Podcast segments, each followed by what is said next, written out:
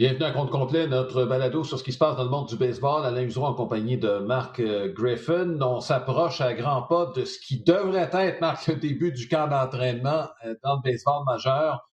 Sauf qu'il n'y a rien de moins sûr. Euh, écoute, Marc, on pourrait spéculer sur ce qui va s'en venir. On n'est pas dans, le secret des dieux et je pense que même les dirigeants et les joueurs ne savent pas trop trop où on s'en va au moment où on se parle. Il y a trop de données qui risquent de changer au cours des deux prochaines semaines afin de déterminer si on va commencer le camp d'entraînement. Et ce qui ajoute à la complexité de la chose, Marc, c'est que dans toutes les discussions qu'il y a entre les joueurs et les propriétaires, en ligne de compte, il faut tenir compte que c'est la dernière année de la convention collective. Donc, bien malin qui pourra, je pense, déterminer comment ça va se passer même en début de saison. Bon, la bonne nouvelle dans tout ça, Alain, c'est que dès mardi, euh, on devrait avoir une entente. En tout cas, je dis on devrait, j'utilise le conditionnel euh, en rapport mm-hmm. avec la sécurité qu'il va y avoir euh, au, lors des camps d'entraînement, soit en Floride, soit en Arizona. Donc, mm-hmm. euh, on, sait qu'on a quand même une année d'expérience, c'est plate à dire, de, ces problèmes-là, mais on semble vouloir être en mesure de, s'entendre à ce niveau-là. Ça, ça veut dire quoi? Ça veut dire tout le protocole de, sécurité, qui a droit au vestiaire, qui n'a pas droit au vestiaire, est-ce qu'il y aura des spectateurs ou non? Donc, il y a un paquet de facteurs là, qui vont entrer en ligne de compte en ce moment. Euh, pour l'ouverture des camps d'entraînement. Je sais que euh, chaque site d'entraînement, chaque État, donc Floride et l'Arizona, ont des défis différents, mais ça reste qu'au moins, Alain, on se parle. Mais lorsque tu, mm-hmm. euh, tu, mentionnes le fait, évidemment, que la convention collective va se terminer, en effet, il se peut fort bien qu'il n'y ait pas de frappeur de, de, choix dans la Ligue nationale cette année, mais dites-vous bien que probablement qu'à la fin de l'année, lorsqu'on négociera pour la prochaine convention collective, euh, j'ai l'impression qu'il y a quelques décisions, d'ailleurs, qui euh, ont été prises au cours des dernières semaines par rapport à des joueurs qui ont nommé ce contrat, euh, qui, mmh pourraient avoir une influence justement sur le fait est-ce qu'il y aura des frappeurs de choix ou non dans la Ligue nationale. Oui, alors que je vais m'en réjouir qu'il n'y ait pas de frappeurs de choix dans la nationale. mon opinion est assez connue là-dessus. D'ailleurs, j'ai lu quelque chose à cet effet-là et qui, qui, date en fait du début du frappeur de choix, Marc. Je pense qu'il faut la trouver bonne aussi. Euh, c'est comme si on demandait à Shaquille O'Neal de le faire remplacer lorsqu'il est lancé franc. Et c'est le parallèle qu'on a fait. Certains le trouvent boiteux. Euh, écoute, je vais m'ennuyer, moi, du lanceur qui frappe. C'est pas du lanceur qui frappe dont je vais m'ennuyer. c'est un fait qu'il n'y a rien de très élégant à voir un lanceur frapper. Sauf qu'on a vu, par exemple, un John Lester s'améliorer. C'est pas un débat sur lequel je veux m'éterniser, Marc. Mais c'est pour ça que te dire, je vais m'ennuyer, moi, du lanceur qui vient frapper. Et, tu sais, on est dans une ère où le, gérant prend de moins en moins de décisions, mais, tu sais, le lanceur qui vient frapper, il y en a une décision à prendre à un moment donné dans le match. Tu comprends? Dans un match Et c'est ça qui va me manquer, moi.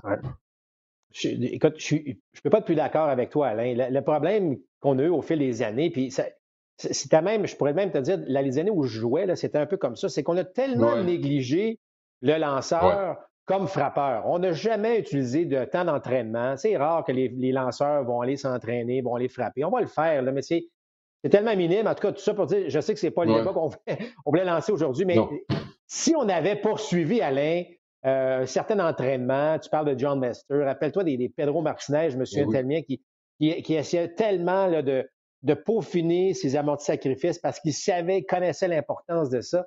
On a perdu ça et je pense que ça fait en sorte qu'aujourd'hui, on se retrouve avec des lanceurs qui ne savent pas frapper. Il y a, peut-être, on peut les nommer euh, sur les doigts d'une main, les gars qui euh, sont une réelle menace. Mm-hmm.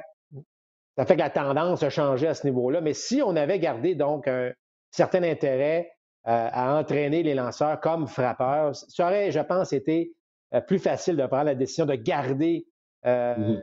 la Ligue nationale ainsi, c'est-à-dire sans frappeur de choix.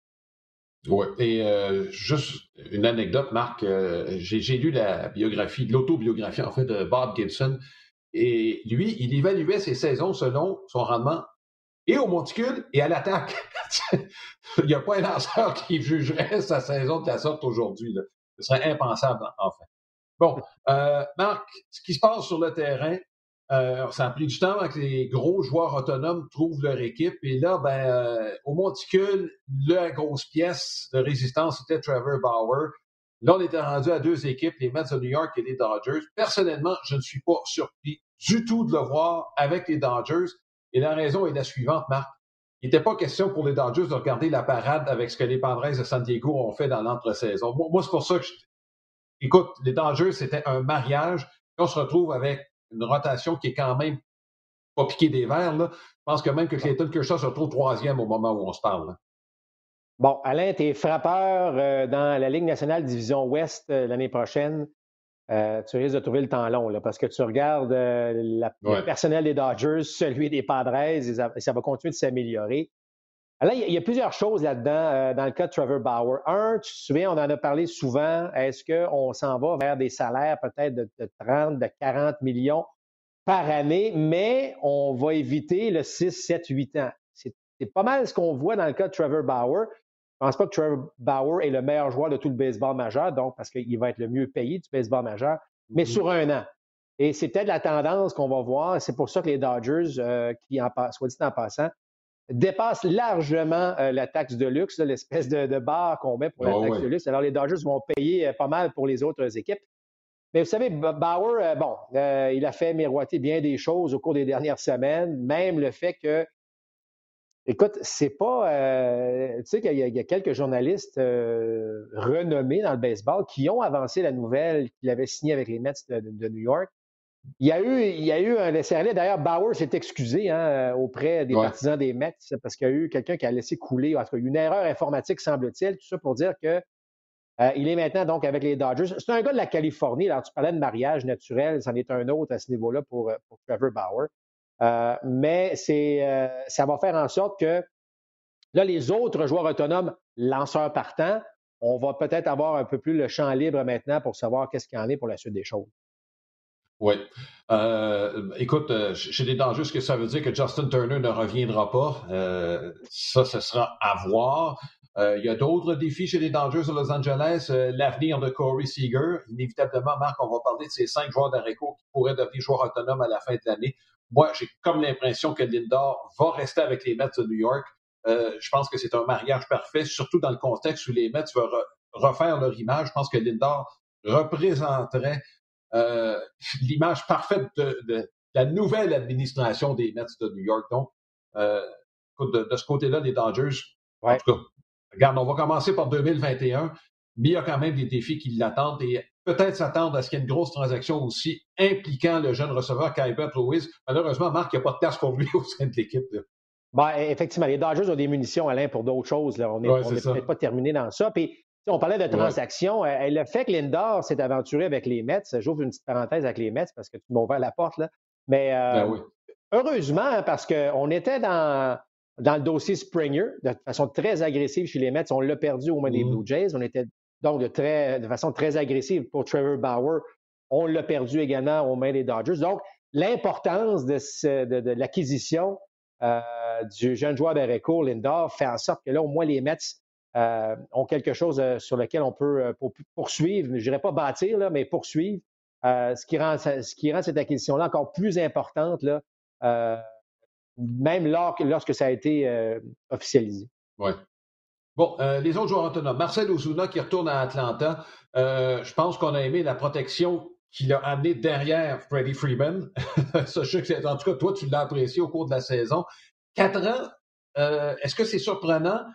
Moi, je pense que les Braves ont derrière la tête qu'on sait qu'il y a un frappeur désigné qui s'en vient à un moment donné, puis dans le pire des cas, on se dit on va l'endurer au champ gauche pour un an, puis après ça, on sait ce qui va arriver. Exactement ça, Alain. C'est exactement ça. On en parlait tout à l'heure, le frappeur de choix dans la Ligue nationale. Si ce n'est pas cette année, probablement avec la nouvelle convention collective. Alors, tout à fait. Puis, écoute, regarde les statistiques d'Ozuna. Il a joué les 60 matchs l'année dernière. Il a été le meilleur frappeur, ou en tout cas, certainement parmi les trois meilleurs frappeurs de toute la Ligue nationale. Euh, donc, ce duo-là avec Freddie Freeman. Euh, les Braves, ça prenait Ozuna de retour pour que les Braves, tu sais, les Mets sont meilleurs. Bon, les Phillies, peut-être un peu. On, on essaie de. Et les Braves veulent garder évidemment la tête de cette division-là et le fait qu'on ramène Ozuna. Euh, puis, tu sais, Alain, 65 millions, euh, 4 ans, je trouve que c'est euh, bien négocié mm-hmm. de la part des Braves. C'est un bon contrat pour Ozuna. On sait que lui avait changé d'agent. Il cherchait un contrat de 100 millions au début. Se retrouve avec 65 millions, ce qui n'est pas vilain du tout. Mais bravo à Alex Antopoulos qui, encore une fois, a réussi à, à se garder tout un cogneur pour un prix quand même, il faut le dire dans le jargon du baseball, qui, est très raisonnable. Oui, mais ça confirme, Marc, la tendance des dernières années, c'est-à-dire les frappeurs de puissance qui n'ont pas de position Marc, c'est très difficile d'aller chercher des contrats à gros prix, même allant jusqu'à 20 millions. Rappelle-toi, euh, bon, ça avait commencé. En fait, la, tendance est accélérée. Rappelle-toi, lorsque Encarnacion et Bautista des Blue Jays s'étaient retrouvés joueurs autonomes. Mais là, il y en avait plusieurs, en fait. Des gars comme Justin Bohr, par exemple, qui avait frappé, bon, 25 circuits. Dit, ah, parce que le problème, c'est que dans des mineurs, des gars qui sont capables de frapper 20, 25 circuits, qui n'ont pas de position, c'est plein. Donc, le marché s'est ajusté. Oui. Oui, exact, tout à fait. c'est pour ça que je pense qu'Ozuna a bien fait d'aller chercher son fameux 4 ans. Ça, Évidemment, euh, parce que là, euh, tu l'as dit, hein, le marché des joueurs autonomes devient de plus en plus difficile pour ce, type de joueurs. Alors, lorsqu'au moins tu euh, signes pour 4 ans, ben, tu t'enlèves du marché pour les quatre prochaines années, avec évidemment un salaire moyen qui est quand même assez intéressant. Bon, les Phillies, il n'y a pas d'ajout, mais par contre, on n'a pas perdu les deux gros joueurs autonomes qu'on avait. C'était deux réguliers importants, Marc. Euh, on a ramené Grégorius pour deux ans. Je pense que c'est brillant et de la part des Phillies et de la part de Grégorius.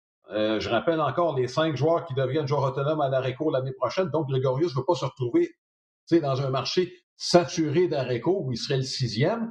Euh, dans deux ans, ben, il sera peut-être tout seul s'il redevient joueur autonome. Donc, ça brillant de la part de lui et de son agent. Et JT Realmuto qui revient avec les Phillies. Lui aussi, j'ai l'impression, Marc cherchait un contrat un peu plus lucratif.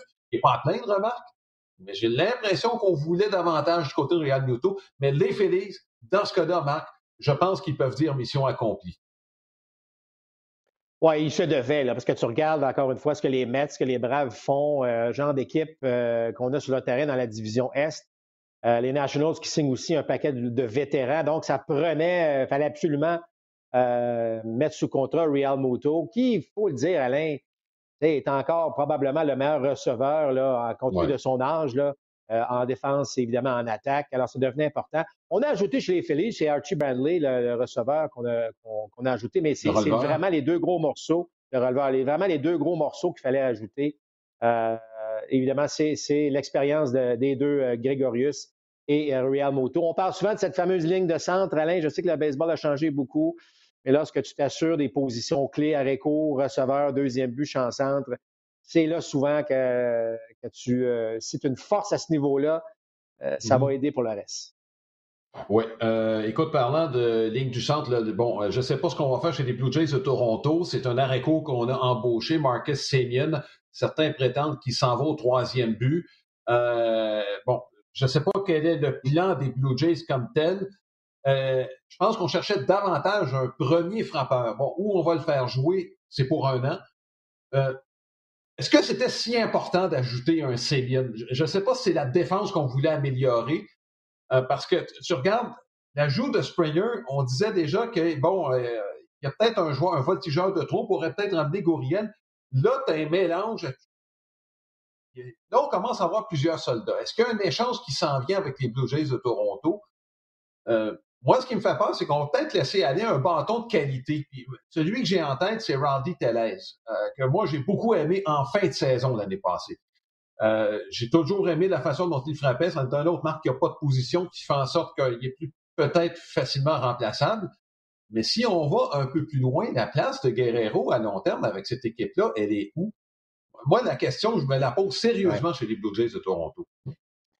Bon, écoute, Alain, euh, les plans, selon moi, vont être les suivants. Là, puis évidemment, euh, on va attendre de quel entraînement. Mais Simeon va aller jouer au deuxième but. On sait qu'on veut développer Bichette à l'aréco et que Bijo s'en va au troisième, selon moi.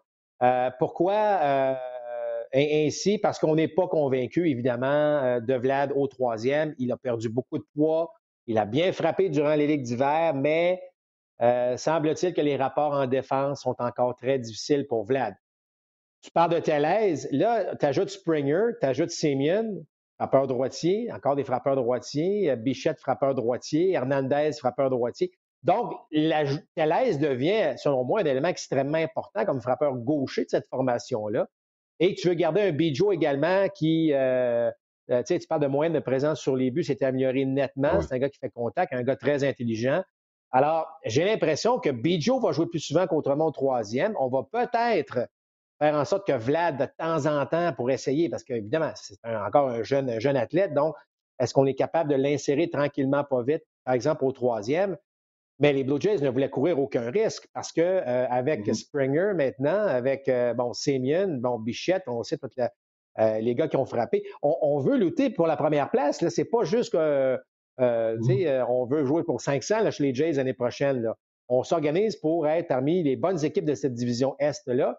Alors, les essais, ben, ça devient un petit peu plus compliqué. Alors, il va falloir frapper dans le cas de Vlad, dans le cas de euh, dans le cas de Tellez, et c'est là qu'on va pouvoir un peu tourner. Imagine-toi la rumeur qui avait amené Michael Brantley. Là, là on, avait, on aurait eu un surplus de voltigeur.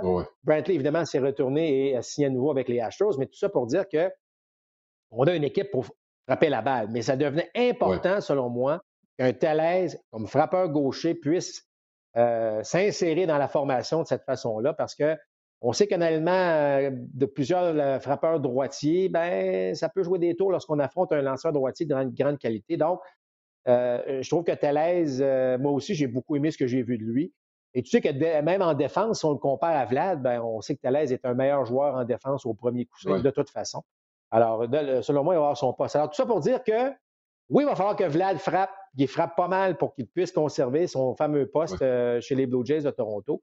Euh, mais euh, là, la pression va sur le gérant parce que, comme je l'ai mentionné, euh, si les Jays sont là pour gagner, on ne veut pas juste jouer pour 500. on a ajouté un lanceur qui a quand même un peu de vécu, Steven Matz. je ne pense pas qu'on pense l'utiliser parmi les deux premiers partants de l'équipe. Il connaît le marché de New York, donc connaît la pression un peu. On a donné Sean Reed Foley. Comme quoi, ça change vite, Marc. Il y a deux ans à peine, même on peut parler de Vlad, il y a deux ans à peine, Vlad et Reed Foley étaient considérés comme deux des meilleurs prospects comme lanceur et comme frappeur chez les Blue Jays de Toronto. Reed Foley est déjà parti avec les, euh, pour les Mets. Vlad, ça a baissé. Bref, Steven Matt, s'il peut rester en santé, c'est un gars qui va accumuler des manches, qui va avoir son tour et qui, euh, bon, euh, comme je le mentionnais, habitué à la pression de New York, donc ne sera peut-être pas perdu dans cette section qui, bon, les Blue Jays et les Yankees devraient se battre parce que, les, bon, dans le cas des Rays, on a perdu des morceaux, donc ça pourrait leur jouer des tours mais les deux sont en bonne position présentement. Écoute, je ne sais pas si euh, toutes les statistiques euh, des équipes de la Ligue, euh, de, la division Est de la Ligue américaine passent aux lanceurs gauchers, mais les Blue Jays sont en train de se monter tout un personnel de lanceurs gauchers. On avait Rio, c'est qu'on a mis sous contrat Robbie Ray, en espérant que Ray retrouve mm-hmm. son élan des beaux jours. Là, on va chez, chercher Steven Matz. donc, il y a pas mal de lanceurs gauchers qui s'amènent. C'est correct les Jays qui euh, ont des lanceurs, tu sais, souvent on n'a pas l'expression Alain, des lanceurs professionnels. Euh, ça peut donner de bonnes choses. On sait que Tanner Ward, l'année passée, l'expérience n'a pas été très convaincante. Mais ça mm-hmm. reste qu'on commence à avoir des bras fort intéressants, surtout en relève, cette courte relève-là. Alors, ce qui fait en sorte qu'on va demander, comme la tendance des dernières années, un 5-6 manches lancées à tes lanceurs partants et on donne la balle par la suite à une, relève qui, euh, franchement, s'en vient euh, fort respectable du côté des Blue Jays de Toronto. Comme je l'ai mentionné, avec l'attaque, euh, évidemment, les gestes posés avec Semien et euh, Springer. les Jays, c'est sérieux. Et c'est peut-être même pas terminé, Alain. Il y a encore beaucoup de joueurs autonomes. Je regardais la liste pas plus tard que ce matin. Il y a encore beaucoup de joueurs intéressants. Probablement qu'on va signer à rabais et c'est ce qu'on recherche chez les équipes, d'attendre au dernier instant pour avoir des gars pas trop chers. Mais ça reste que les Jays sont en train de s'organiser pour lutter sérieusement avec les Rays et les Yankees. Bon, parlant des Yankees, Marc, euh, on a fait une transaction avec les Pirates de Pittsburgh. Euh, c'est pas été aussi spectaculaire que l'embauche de Garrett Cole, mais c'est un ancien coéquipier de Garrett Cole, ancien premier choix. On parle de Jameson Taillon qui a subi une deuxième opération Tommy John, qui a raté toute la dernière saison.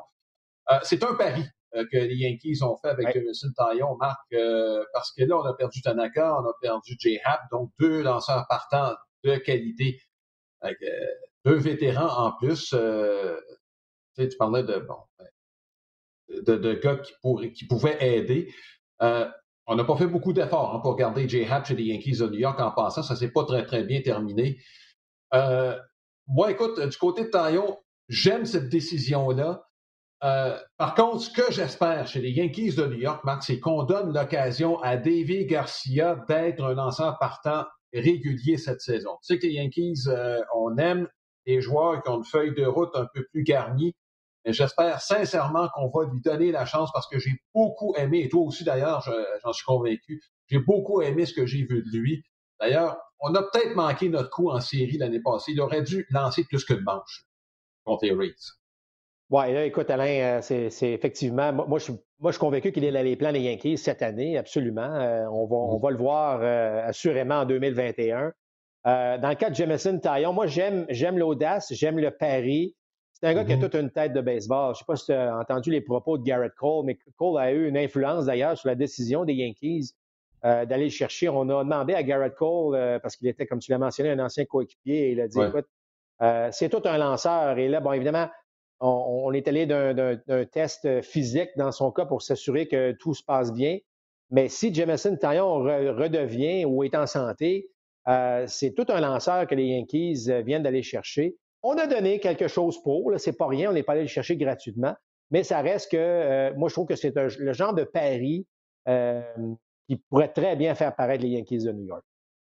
Oui, ce sera à suivre, effectivement. Et comme je le mentionnais, Garcia, j'espère qu'on va lui donner la chance de se faire valoir au cours euh, de la prochaine saison. Marc, tu parlais de la ligne de centre. Il y a eu une transaction euh, cette semaine des Aces d'Oakland qui ont bougé. Euh, ils sont allés chercher Andrews pour remplacer Marcus Sabian. Andrews qui est excellent en défense l'année passée, c'était difficile pour lui de se justifier en raison des blessures. On a donné Chris Davis euh, depuis deux ans, Marc, euh, c'était on ne le reconnaissait plus. Euh, Chris Davis, incapable de lancer une balle à effet face au lanceur droitier. Ça, c'était assez clair. par contre, c'est peut-être le frappeur de 40 circuits le plus méconnu des 20 dernières années, Chris Davis. du côté des Aces, j'aime cette transaction-là. On a voulu solidifier une position centrale, celle à l'arrêt-court. Euh, la fenêtre est en train de se fermer. on en parlait pendant les séries l'année passée avec les deux Matt, Matt Olson et Matt Chapman. Euh, on sait qu'ils ne seront pas là éternellement, ces deux gars-là. Mais les A's savent qu'ils sont encore compétitifs dans cette section-là. Bon, les Astros de Houston de Monticule, c'est un gros point d'interrogation.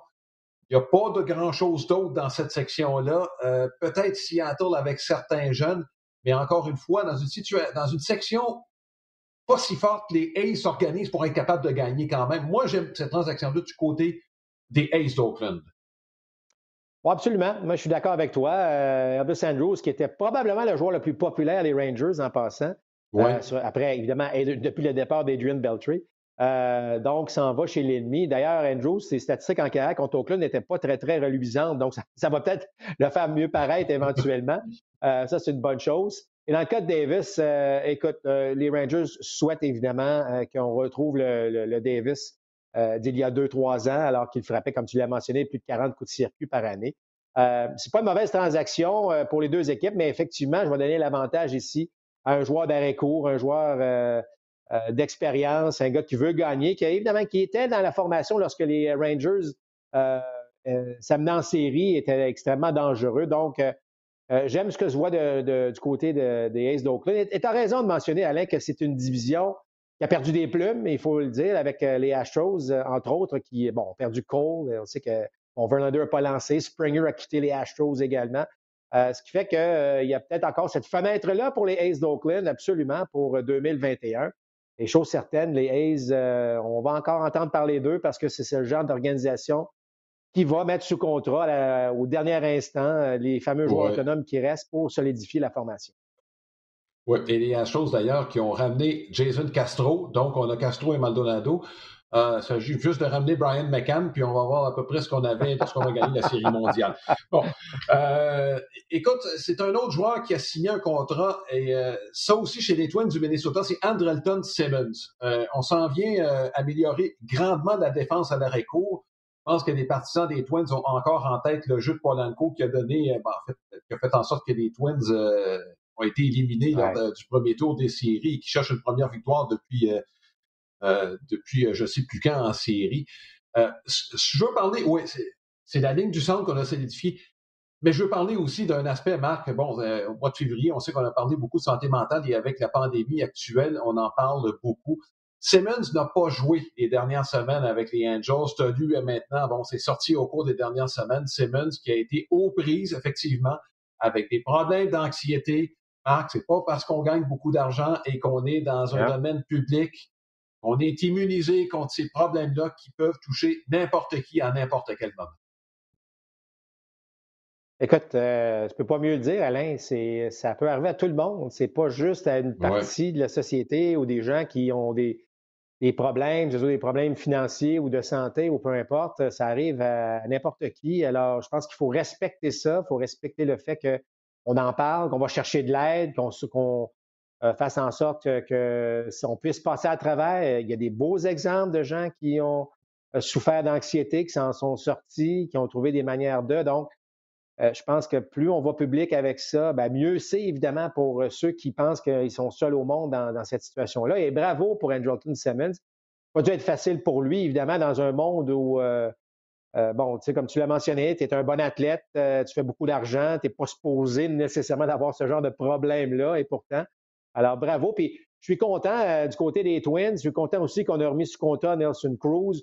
Euh, On a une bonne équipe aussi dans la centrale du côté euh, des Twins, on le sait. Mm-hmm. il y a cette fameuse fenêtre-là aussi. Il y a des équipes qui s'améliorent drôlement dans cette division-là. Alors, il faut rester compétitif. Et Simmons va certainement aider. Le point d'interrogation, et nonobstant évidemment ces, problèmes d'anxiété, Alain, c'est son coup de bâton là, qui, pose un, un point d'interrogation. Et on espère que Simmons il a quand même toujours gardé une très bonne moyenne de présence sur les buts malgré tout, euh, puisse en donner un peu en attaque. Mais chose certaine, bien meilleure défense là, du côté des Twins avec, euh, avec Andrelton Simmons. Par contre, Marc, euh, si on se remet à frapper comme il y a deux ans, on peut traîner le, le bâton de Simmons un petit bout. Et ça, ça veut dire que Donaldson va jouer une autre saison troisième but là, chez les Twins.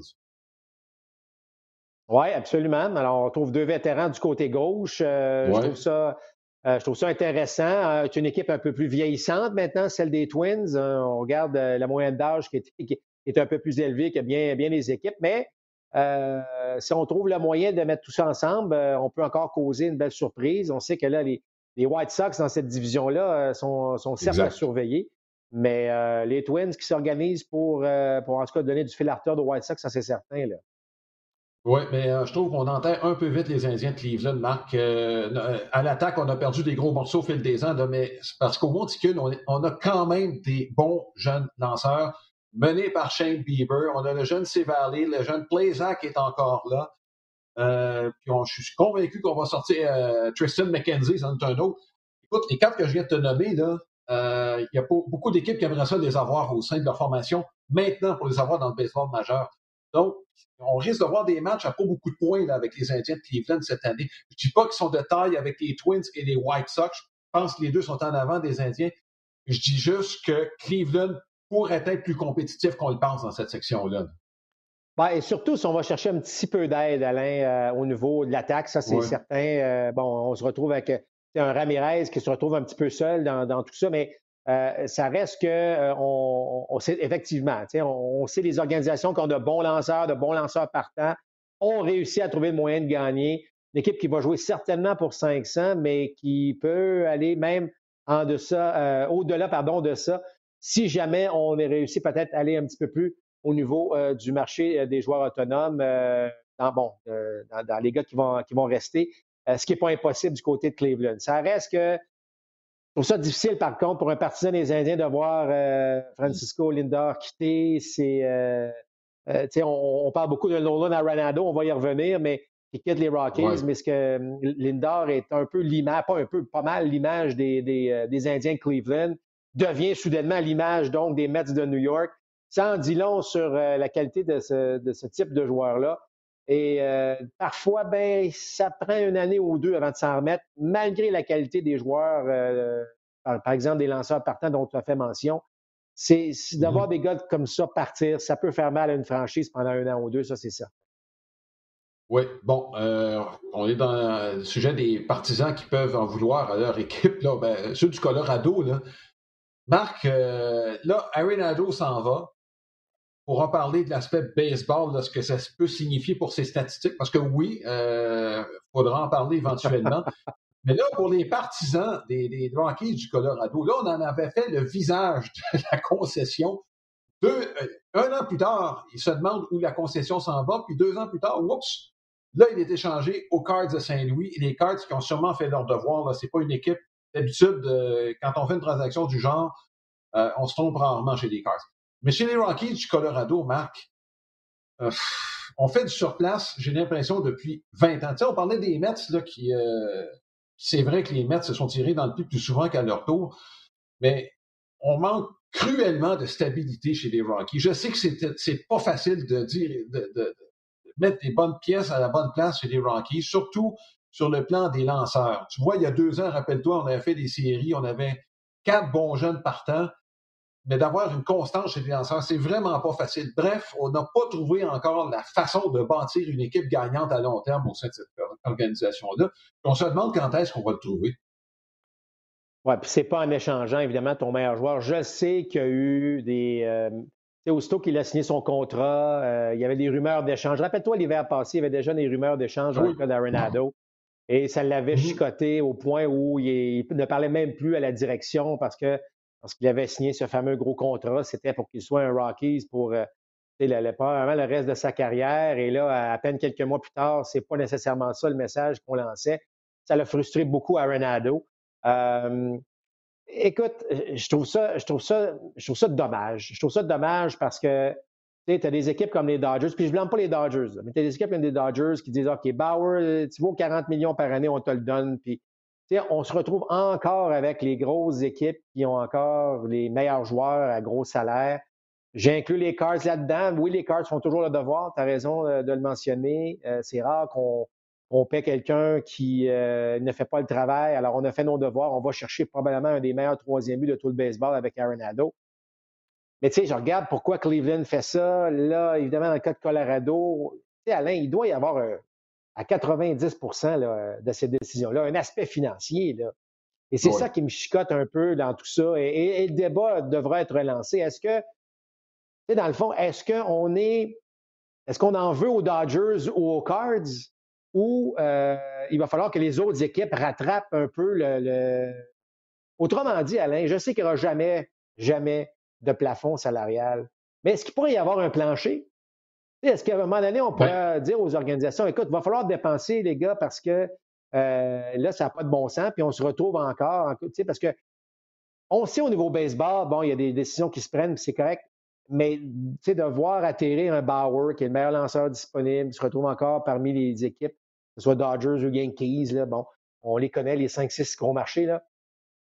On s'en va où avec ça? Et la convention, tu en as parlé en début du, du, balado, mais la convention qui se termine, bon, après la prochaine saison 2021, qu'est-ce qu'on va faire financièrement du côté euh, du baseball majeur? Est-ce qu'on va poursuivre encore? Est-ce que les organisations, parce que selon moi, là, si les Rockies euh, ont les reins solides, on fait tout pour garder Arenado autour, puis on bâtit autour de ce mm-hmm. gars-là. Sinon, ça ne fait pas de sens. Oui. Et Marc, il y a deux données qui sont sorties. Euh, peut-être que tu as jeté un petit coup d'œil là-dessus. Le salaire moyen a baissé encore dans le baseball majeur pour une deuxième année consécutive. Et l'autre chose, il y a eu un tableau lorsque Bauer a signé son contrat. Il y a quatre équipes, Marc, dont la masse salariale, au moment où on se parle, est à 20 millions près de Trevor Bauer. Euh, il y a les Indiens de Cleveland, dont on a parlé tantôt, qui sont probablement compétitifs les Rays, on sait comment ils fonctionnent. Bon, il y avait les Orioles de Baltimore qui euh, marquent que ça va pas très bien financièrement de ce côté-là. Euh, semble-t-il qu'on pourrait avoir des problèmes de liquidité qui restent à confirmer. On n'ouvrira jamais des livres. Euh, bon, les Pirates de Pittsburgh, ça, on le sait, du côté des Pirates de Pittsburgh. Bref, effectivement, je pense qu'il y a une disparité qui est trop grande présentement. Et c'est pas la première fois que je le mentionne. La ligue la plus prolifique en financier, c'est la NFL. Pourquoi? Parce que tu es toujours aussi fort que ton maillon le plus faible. On a des matchs qui sont compétitifs à chaque semaine en deux équipes. Bon, euh, je ne dis pas qu'on n'est pas compétitif. Euh, bon, euh, tu sais, on parlait des Royals de Kansas City, bon, qui pourraient être. Mais là, il y a des jeunes lanceurs qui s'en viennent de ce côté-là, de sorte que ce sera peut-être pas aussi facile de débattre cette année que ça a été au cours des trois dernières années. Mais ça, malheureusement, c'est des cycles au sein de ces équipes-là, alors que les. Bon. Mais oui, l'idée du plancher, je pense, devrait s'en venir dans la tête des joueurs parce que les propriétaires sont plus futés qu'ils l'étaient avant. Est-ce que ça peut être accompagné d'un plafond? Regarde, je sais que c'est ONI dans les bureaux de l'association des joueurs, sauf que faut, force est d'admettre que les propriétaires, en ce moment-là, à ce moment-ci, ben, gèrent mieux leurs affaires que les joueurs. Ah, moi, je suis d'accord avec toi. Les, euh, je te dirais que les deux dernières conventions collectives, les, euh, les, propriétaires ont eu le dessus de la façon dont on a géré tout ça. Puis, ce sont même les propriétaires qui sont en train de dicter comment le marché euh, se déroule, Alain, parce que Euh, là, on voit de plus en plus, depuis un an ou deux, des contrats qu'on octroie à des jeunes joueurs qui n'ont pas l'expérience, parce qu'habituellement, mm-hmm. tu avais les six premières années, tu étais pas mal coincé. Là, on décide de mettre ce contrat ces gars-là pour justement éviter, euh, éviter qu'on devienne joueur autonome trop tôt. Puis euh, là, on a vu clairement qu'il a passé 30 ans, c'est un petit peu plus difficile d'aller chercher les fameux gros contrats de 6-7 ans.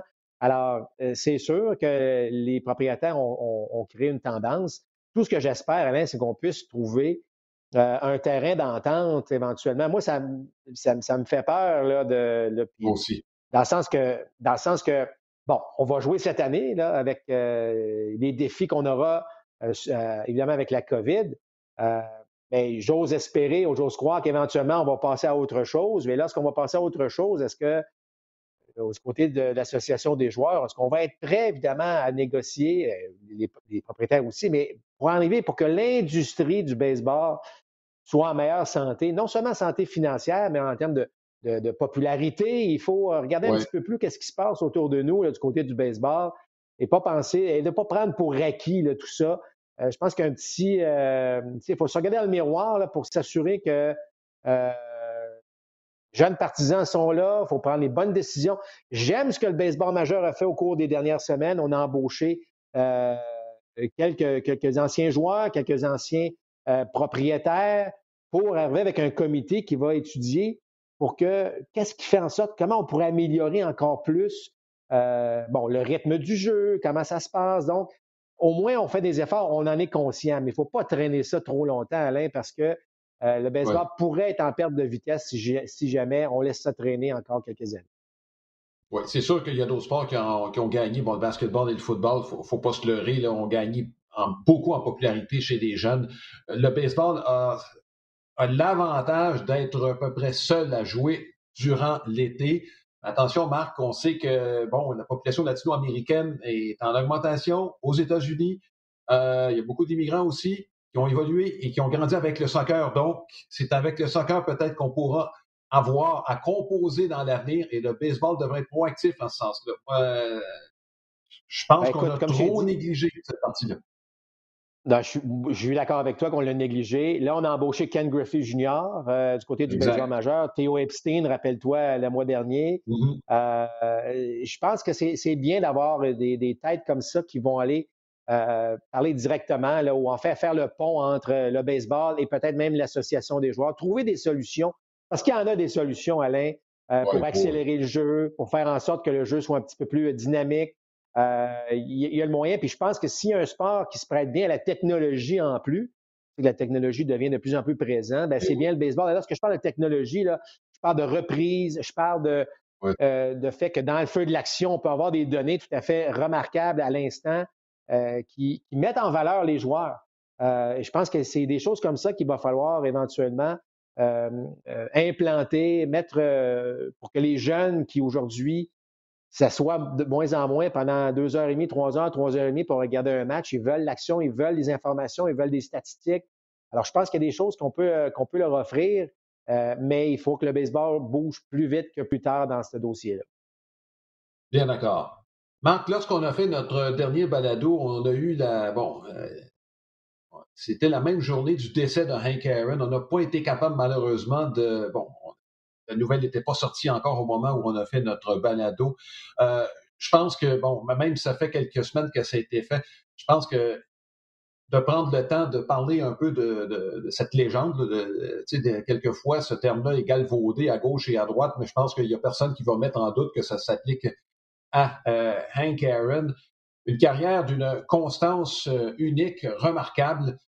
Que moi, j'ai eu l'occasion de voir au Parc Jarry, Marc, c'était dans les années 70. Euh, j'étais trop jeune pour me rendre compte de la grandeur de la tête qui était devant moi. Là. Évidemment, j'étais dans le fond de Chansante. Pour Parc Jarry, c'était assez loin de Chansante, mais peu importe. c'est un grand homme. C'est au-delà de l'athlète, c'est un grand homme qui nous a quittés évolué dans un contexte euh, qui était pas facile. Même dans les années 70, Marc, euh, on a euh, de fait ressorti certains, certaines lettres qu'il a reçues alors qu'il tentait de battre le, record de Babe Ruth. Je me rends compte aujourd'hui que c'est complètement insensé ce qu'il a dû vivre. Bref, c'est un grand qui nous a quittés. les mots me manquent pour décrire la carrière qu'il a vécue. Quelqu'un a 100 points produits pendant 20 ans. Il est encore à court de 200 points produits de la carrière de Hank Aaron. Juste ça, je pense, illustre ce qu'il a accompli dans le baseball majeur. Ah, ben, écoute, Alain, on pourrait tellement l'ajouter. Aucune saison de 50 coups de circuit et pourtant, il est, encore considéré comme le, le, roi des coups de circuit. Euh, il n'y a, pas une saison, quoi, une saison de 100 retraits sur des prises ou même pas aucune saison de 100 retraits. ce gars-là était extraordinaire. Euh, puis non seulement extraordinaire sur le terrain par sa constance, par ce qu'il a fait, mm. parce qu'il a dû vivre, mais Alain, tu parles d'un gentleman. Tu parles d'une personne qui a représenté son sport, qui a représenté euh, les Braves d'Atlanta pendant longtemps de façon exceptionnelle. Euh, c'est Hank Aaron. Écoute, c'est unanime. C'est unanime. Euh, les anciens coéquipiers, les anciens joueurs contre lesquels il a joué, tout le monde. c'est vraiment exceptionnel pour l'homme qu'il était. Au point où, et là, je sais que les Braves vont faire beaucoup de choses en l'honneur de Hank Aaron, mais au point où, tu sais, je sais que Jackie Robinson, c'est Jackie Robinson, le fameux 42, mais moi, je, m'attendrais même à la limite à ce que le baseball majeur puisse dire écoutez, le 44 aussi, là, euh, va falloir peut-être penser à ne pas le, porter éventuellement parce qu'il faut rendre hommage à Hank Aaron. Selon moi, c'est aussi fort que ça. Tu sais, longtemps, le, le, record de coup de circuit, Alain, ça a toujours été parmi les, les, les, records les plus prestigieux du sport. Euh, tu as parlé du fait comment il a dû passer à travers certaines, euh, plusieurs défis. Moi, en tout cas, moi, c'est. Euh, tu me parles de la définition d'un joueur de baseball en tant qu'athlète, en tant qu'être humain, je pense à Hank Aaron. C'est ah l'exemple. oui, je suis tout à fait d'accord avec toi. pour le retrait du 44, Marc, il faudra juste faire attention. Reggie Jackson va penser que c'est pour lui qu'on va tirer le numéro si on passe par là. Mais euh, bon, le 44 est probablement le numéro le plus célèbre de l'histoire du baseball, qui a été porté aussi par Wally McCovey et bon, par Reggie quand il était avec les Yankees de New York. Je blague, mais je pense que je serais pas si loin que ça de la vérité avec Reggie. Non, non, non, non, t'es pas loin, t'es pas loin, Alain. Je, te confirme que tu ne vas pas être loin. il n'a jamais détesté avoir des caméras braquées en sa direction. Euh, dernier sujet, Marc, c'est un joueur qui a pris sa retraite. Euh, bon, euh, les Red de Boston, c'est une des équipes les plus populaires au Québec. je pense les amateurs de baseball, il y en a plusieurs qui connaissent, au moins ils ne sont pas allés au Fenway Park, qui connaissent des gens qui sont allés. Euh, Dustin Pedroia, qui était le capitaine de cette équipe pendant, euh, pendant plusieurs années. Euh, je pense que, tu sais, on, bon, il y a plusieurs athlètes, j'ai l'expression donner son corps à la science, il y en a certains qui le donnent au baseball. Dans le cas de Dustin Pedroia, je pense que c'est vraiment ce qu'il a fait. C'était pas le plus gros des physiques, Marc, mais il a tout donné à chaque fois qu'il a mis le pied sur un terrain de baseball. Éventuellement, ben, le corps n'a plus suivi. Je pense qu'il y a une limite à ce que tu peux faire endurer à ton corps. Là, bon, sa retraite officiellement cette année, son contrat euh, venait à terme. Il a tout tenté pour revenir, Marc, au cours des trois dernières années. Euh, ses genoux ne tenaient plus de coup. Euh, pourquoi il a tenté de revenir? Parce que justement, il a tenté par respect pour les Red Sox de Boston parce qu'il est encore sous contrat. Euh, je pense qu'il va demeurer dans l'entourage des Red Sox jusqu'à la fin de sa carrière. Euh, je pense, je fais souvent référence au fait que le baseball permet à des athlètes de, tout gabarit de pouvoir s'illustrer. Dustin Pedroia en est une illustration. Moi, Alain, euh, lorsque j'étais joueur, puis on voulait me donner un compliment, on me disait, tu sais, que, on disait que j'étais un hard-nosed player. Donc, cette espèce de joueur-là, mm. l'expression, c'est le joueur qui se met le nez partout, qui, qui, qui travaille fort, qui essaye.